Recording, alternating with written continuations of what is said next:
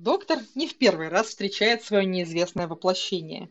До Рут доктора из прошлого и куратор из неизвестного будущего есть еще один, пугающий и интригующий Валиярд. Считалось, что он воплощение всего зла, что было в Докторе, созданное между двенадцатым и последним его воплощениями. С тех пор Доктор получил второй цикл, а потом Чибнал смешал вообще все карты. Он всегда критиковал арку суд над Таймлордом, давшую Валиярду жизнь, it could have been a lot better. It could have been slightly better written, especially the, the last story. И вот он и сам сейчас разыгрывает схожую историю по своим нотам. Именно поэтому будет вдвойне интересно вспомнить, кто же такой Валиярд.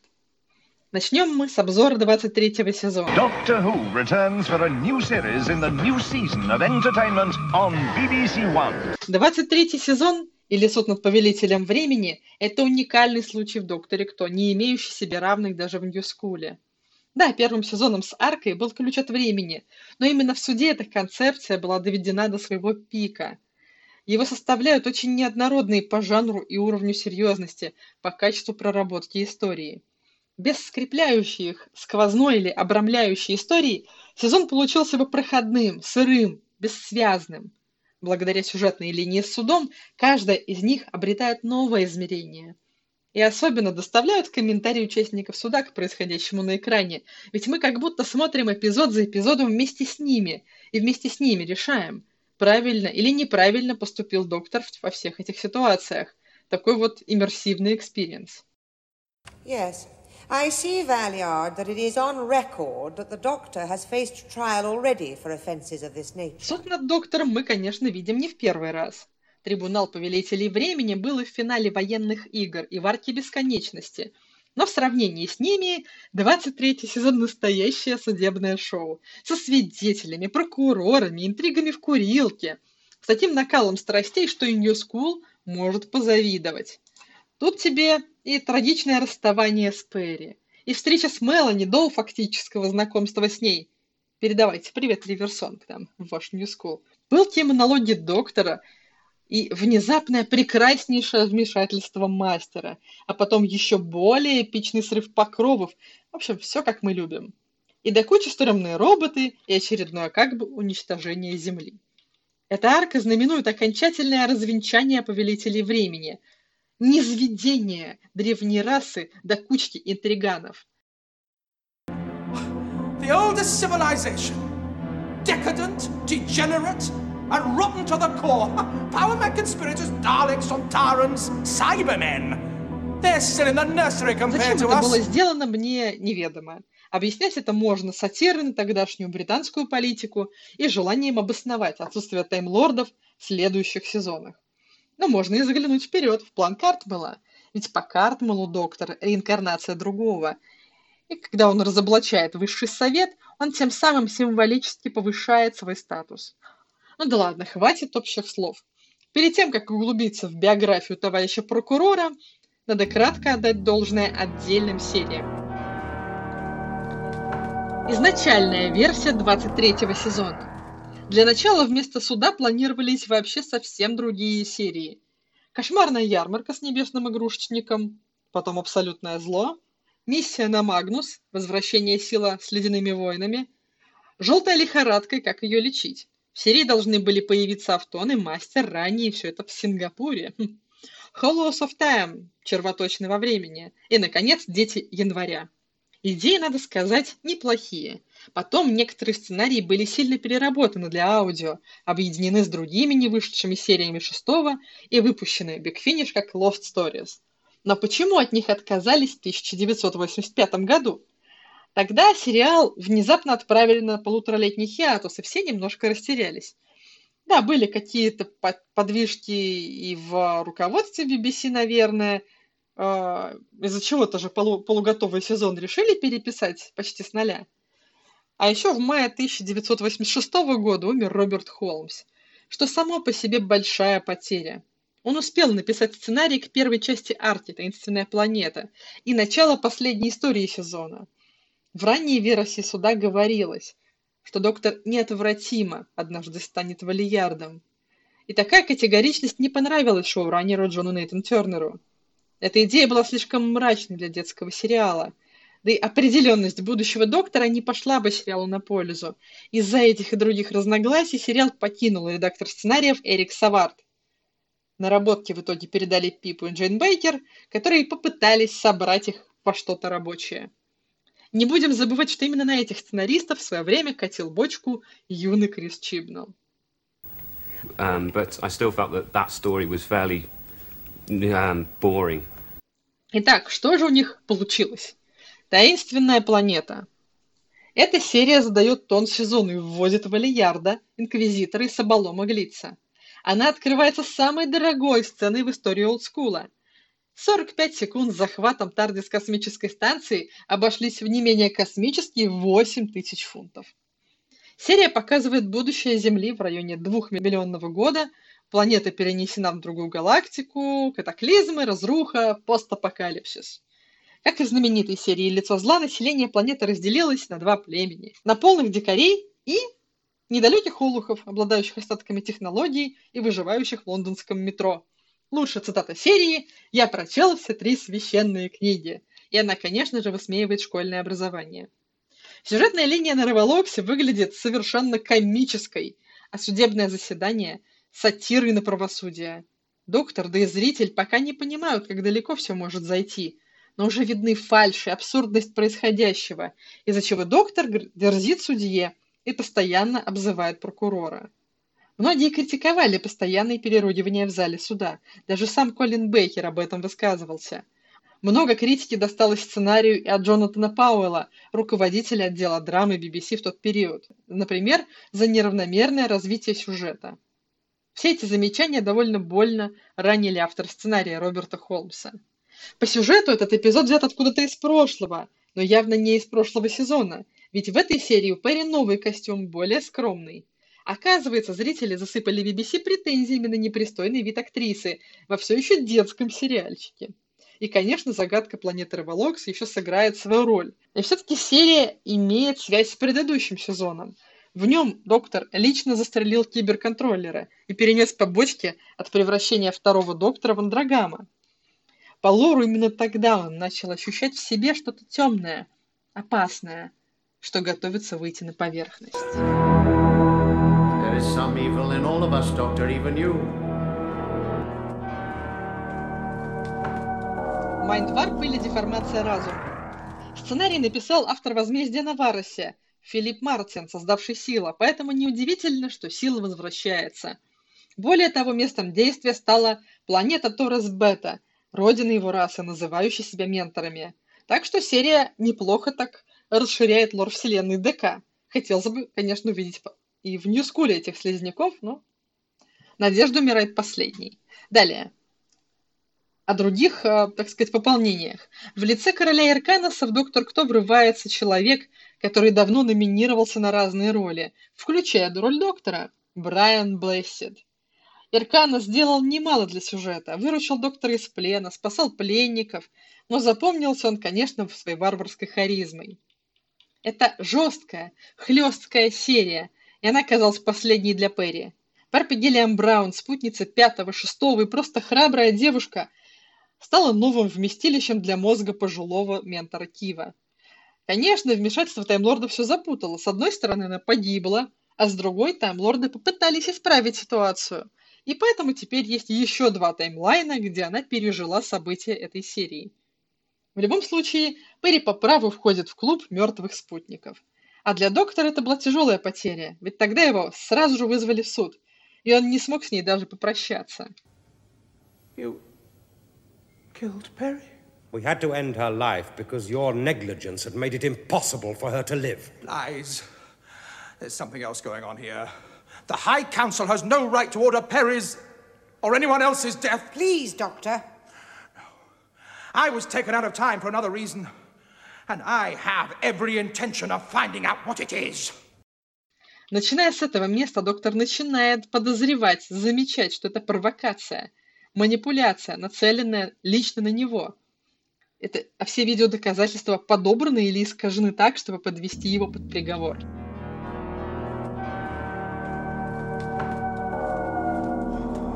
Террор вервоидов.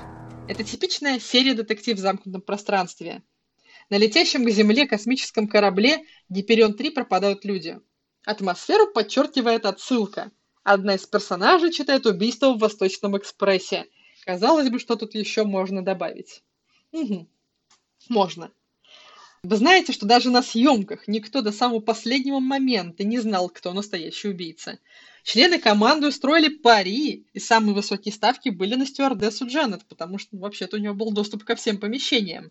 Но, как вы знаете, главное правило детектива – убийца дворецкий – это плохой сюжетный ход, так делать не надо. И, конечно же, убийца был здесь другой. Главных злодеев а, придумал Пип Бейкер под впечатлением от статьи, что у растений тоже есть чувства – так и появились неуклюжие странные вервоиды. По лору серии они были выведены искусственно, как дешевая замена для роботов. Их примитивного ума хватило ровно на одно умозаключение. Люди питаются растениями, а значит, они экзистенциальная угроза, и надо их уничтожать. Все логично. В своей первой серии Мелани Буш провела самостоятельно большую часть расследования, сама лазила по вентиляции в поисках логова и вообще была сверхактивной – что и, конечно, от нее в будущем натерпится. Это уже ощущается в последних секундах серии. Но пока за уничтожение вервоидов именно доктору предъявляется обвинение в геноциде, а это сразу повышает ставки. Если раньше можно было попробовать э, добиться какого-то другого наказания, то теперь только казнь. Эта серия сюжетно не связана с судом, а в ранних черновиках ее могли заменить на атаку разума. Или «Последнее приключение», или «Рай-5». О последнем мы знаем побольше. «Рай-5» был написан и вышел позднее, как часть Lost Stories. Там шестой вместе с Перри ищет исчезнувшего профессора и пытается понять, а при чем здесь мраморные ангелы? И вот, наконец, последняя история суда. Абсолютный враг, или главный враг. Наконец обнаруживается интерес Валиярда, его сущности, дуализм их противостояния с доктором – Повышается градус. Битва продолжается в матрице, и внезапно на помощь приходит мастер, который ревниво заявляет, что право разде- разделаться с доктором лично принадлежит только ему, и таким удовольствием он ни с кем делиться не согласен. Как и в «Пяти докторах», мастер играет на стороне протагониста, но здесь его вклад намного больше. Мастер раскрывает суть Вальярда, предъявляет доказательства коррупции, а за кадром еще и свергает Верховный Совет – если мы на секунду отвлечемся, то увидим гигатонное сходство между двумя злобными двойниками доктора. Оба невероятно хорошо управляются с матрицей и успешно взламывают ее. Хакеры Галифрейские. А для, оба для продления своей жизни вынуждены прибегать к трюкам, подлогам и убийствам. Оба отлично маскируются под других таймлордов и людей. Оба носят черные и любят злодейски хохотать, хотя последний уже штамп. Но в соревновании против Валиярда мастер проигрывает. Он не в силах раскусить Валиярда под маской, придумать достойный план, а под конец просто по-глупому попадается на, на подлянку Валиярда. И это неудивительно, ведь оригинальному доктору мастер тоже всегда продувал. Не может не символизировать. В этом эпизоде выстреливают все развешанные ружья. Доктору помогают Мелани и Сабалом Глиц, которые переквалифицировались из свидетелей в друзей. Первую часть этого эпизода успел написать Роберт Холмс, а дописывать ее пришлось Эрику Саварду. А в целом именно на этот эпизод приходится наибольшее число правок, ведь именно он раскрывает цели и происхождение Балиярда. They made a deal with the Valiard, or as I've always known him, the Doctor, to adjust the evidence. In return for which, he was promised the remainder of the Doctor's regeneration. This is clear. Just a minute! Did you call him если бы был экранизирован изначальный сценарий Саварда, то битва Доктора и Вальярда в «Матрице» закончилась бы эпичным клиффхенгером. Силы противников равны, и Доктор запечатывает входы и выходы. То есть где-то там, возможно, до сих пор идет вечная битва между Доктором и его злобным альтер-эго. Конечно, это очень эпично. Но GNT не хотел закрытия сериала, к которому логично подводил такой финал – Поэтому Пипа и Джейн Бейкер Валиярд прикинулся побежденным и банально сбежал в обличии хранителя Матрицы. Надо сделать еще одну оговорочку интересную по поводу названий эпизодов. Все названия, под которыми мы знаем части суда, были присвоены уже ретроспективно, позже, а в эфир все это выходило как суд над повелителем времени. Одна история из 14 частей. так что если считать его единой историей, это самая длинная арка за всю классику, обгоняющая 12-серийный мастер-план Далеков. Перейдем к части 2. Откуда, собственно, взялся Валиярд? Мастер в серии заявляет, что Валиярд – это вытяжка всего злого, что есть в Докторе. И создана она была Верховным Советом, которым нужен был гениальный исполнитель, лишенный моральных ограничений. То же самое написано и в черных свитках Валиярда. А вот в официальной истории Таймлордов участие Совета в создании Валиярда по понятным причинам отрицается. Сам Вальер вспоминает свое детство, что появился он ребенком на планете Тарха в то время, как на ней жил, исчерпавший свою тронную энергию, последний доктор.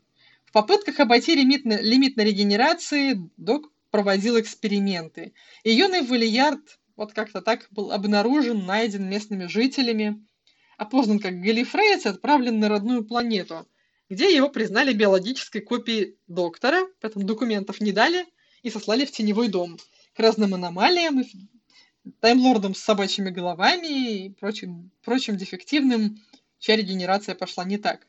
Под влиянием такой компании Валиярд налег на науку регенерации, чтобы, в общем-то, и понять свое происхождение, а потом еще и отомстить обществу таймлордов за недостаточную инклюзивность. Если вы вспомните последний эпизод, Валиярд не только хотел получить будущее жизни доктора, но и готовил теракт против верхушки таймлордов, которая как раз по счастливому стечению обстоятельств присутствовала на судилище. Как вовремя и удобно. А даже галифрейский техник Дженеста позже подтвердила, что Верховный Совет создал Валиярда с помощью каких-то Black Ops засекреченных технологий спецслужб, чтобы использовать как оружие – но дальше по сюжету Джанеста оказалась одной из масок Валиярда, так что непонятно, можно ли этому рассказу верить. Многие из этих событий показаны уже в аудиопьесе «Суд над Валиярдом», которая относится к РВ, то есть к расширенной части Вселенной, но она слишком тесно прилегает к теме его происхождения, чтобы рассказывать о ней отдельно. После первого суда Валиярд схвачен на и отправлен под суд по ложному обвинению из-за взлома Матрицы – но на самом деле причина у судей другая. Они хотят получить секретные исследования последнего доктора, о котором Хон рассказывает, как раз на той же самой планете. Дескать, он искал способ обойти лимит на 12 регенераций, установленный Расселоном, и породил Валю. Шестой не хочет верить в байку о своем мрачном будущем выступает в роли адвоката Валиярда. И, конечно же, он скрывает эти секретные замыслы судей. При этом сам Валиярд не выглядит как э, благодарный подзащитный, обводит всех вокруг пальца и сбегает снова через матрицу, что наводит доктора на тяжкие подозрения, что Валиярда все это время был где-то там сообщник или покровитель, опять же среди высших таймлордов. Часть третья. Поговорим о судьбе Валиярда в РВ.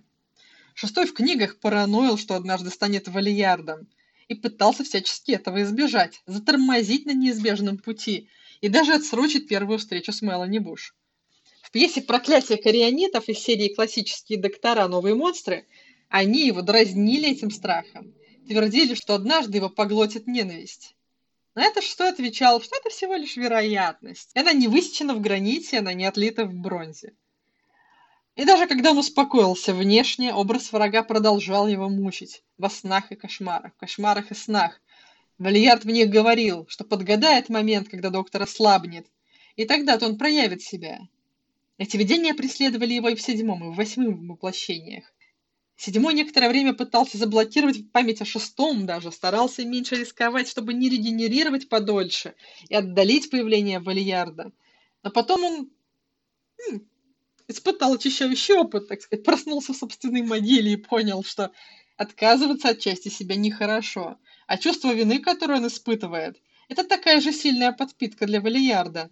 Уж лучше простить и принять себя таким, как вы есть.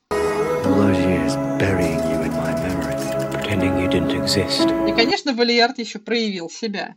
У нас есть в аудиозаписях отдельный выпуск, посвященный последнему приключению шестого доктора – Послушайте его, чтобы узнать подробности, и послушайте голос Эйс. Вкратце, Валиярд выстроил сложную многоходовочку, чтобы избавиться от доктора, а через матрицу переписать всех таймлордов и заменить их своими копиями. План был завязан на микроскопических псайкерских э, эм, человечков э, под названием Натемиус. Он подсадил их в Тардис доктора, и они через телепатические, так сказать, сети питались его разумом.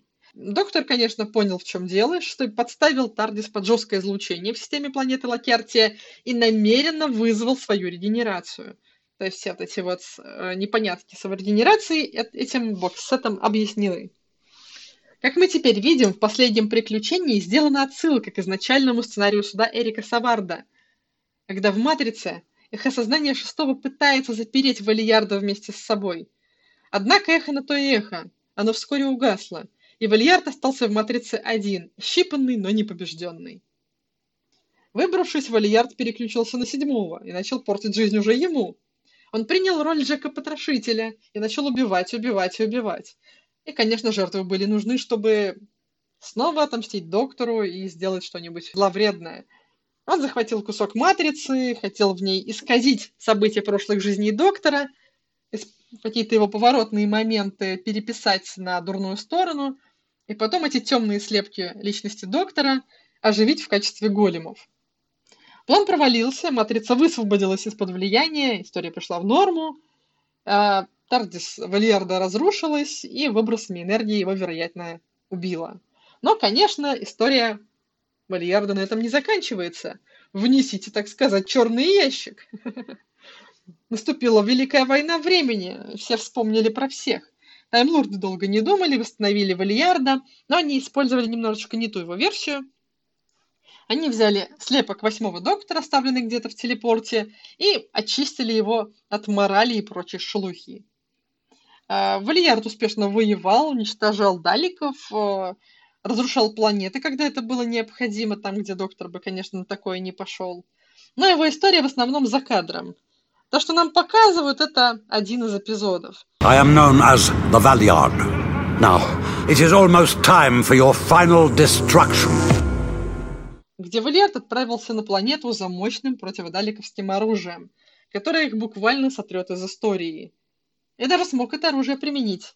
Ценой за такую временную победу стала потеря Вальярдом части его памяти. Плюс он порешил совместное население, но для него это не было проблемой. Таймлорды, чтобы закрепить успех и замести следы, поместили планету под временной замок – под влиянием этого оружия Валиярд продолжал видеть иллюзии даликов и местных жителей, и целых 200 лет раз за разом повторял ту же самую миссию, и при этом сам себя считал доктором.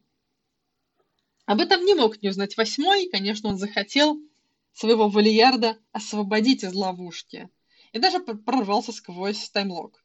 Но Валиярд отказался покидать планету. Он не хотел возвращения своей прежней памяти Ему больше нравилась борьба за правое дело, уничтожение даликов. Ему нравилось считать себя доктором. Так что он остался, но его усилия все равно не окупились. Ведь Далик временной стратег остался невредим и восстановил Даликов, и война продолжилась. Что там будет дальше, нам пока еще неизвестно. Но есть кое-какие соображения насчет будущего. Часть четвертая. А ждать ли нам Валиярда в будущем? Образ Валиярда прочно присутствует в Ньюскуле у Моффата. Повелитель снов в выборе Эми является отсылкой к темным сторонам доктора. Великий разум на Тринзалоре предрекает, что доктор еще возьмет однажды имя Валияра.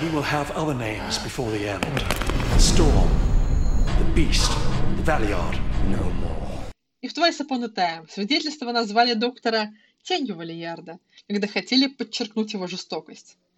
Сам доктор The New School не раз совершал неоднозначные поступки, двенадцатый подчеркнуто много занимался самокопанием. С отменой лимита на регенерацию концепция Вальярда сильно размывается, но она остается рабочей. Доктор просто не может принимать только этически идеальные решения. Почти всегда его выбор это bad choices, выбор из двух зол. Sometimes the only choices you have are bad ones. But you still have to choose. А значит, копится сожаление, горечь, гнев, вина, боль потери. Чистая ненависть Даликам тоже не лучшее чувство. I see divinity. I see hatred. Попытки самоидентификации 13 после Timeless Child'а ослабляют ее волю и делают ее уязвимой, в том числе к проявлению ее темной стороны, ее Валиярда. Для такого сюжетного хода Не обязательно иметь под рукой таймлордов и Галифрей, они могут быть все еще кибернетизированные, мертвые, какие угодно. Достаточно сомнений и внешнего психологического давления. А все необходимое она уже носит в себе. Та же самая логика верна и для последующих инкарнаций. Пока у доктора Джекила есть темная сторона и доступ к фантастическим технологиям, есть и шанс, что мистер Хайд обретет самостоятельную жизнь. Уже само наличие такого богатого источника отсылок, как Джекил и Хайд, делает возвращение той или иной формы Валиярда слишком заманчивым, хотя и неизбежным. Когда-нибудь э, мы решим отдохнуть от мастера Сашидхавана, мастер на несколько сезонов уйдет в тень, тем более сейчас, сейчас, сейчас считается убитым, и это создает как раз э, место, где потребуется новый злодей, которым может стать Валиярд. Отдельно стоит заметить такую пробу пера, как Люмиат. Это антимиссии. Это валиярд мастера или антивалиярд, как хотите. Это все его моменты великодушия, спрессованные в женском теле. И пускай этот персонаж существует только во втором сезоне спин про от Big Finish. Ее существование подтверждает. Там, где надо, там помнят.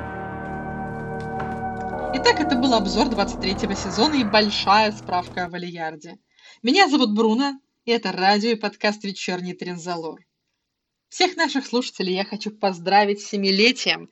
Именно столько времени назад появились первые выпуски и эфиры. За это время было многое, но еще больше интересного впереди. Этот выпуск появился в результате голосования и комментариев в группе ВКонтакте. Не забывайте оставлять свои пожелания, комментировать наши ошибки и предлагать новые сериалы, фильмы, книги, а также сезоны и персонажей Доктора Кто на обзор. Мы вас любим. My path through time and space, from Gallifrey to Trenzalore.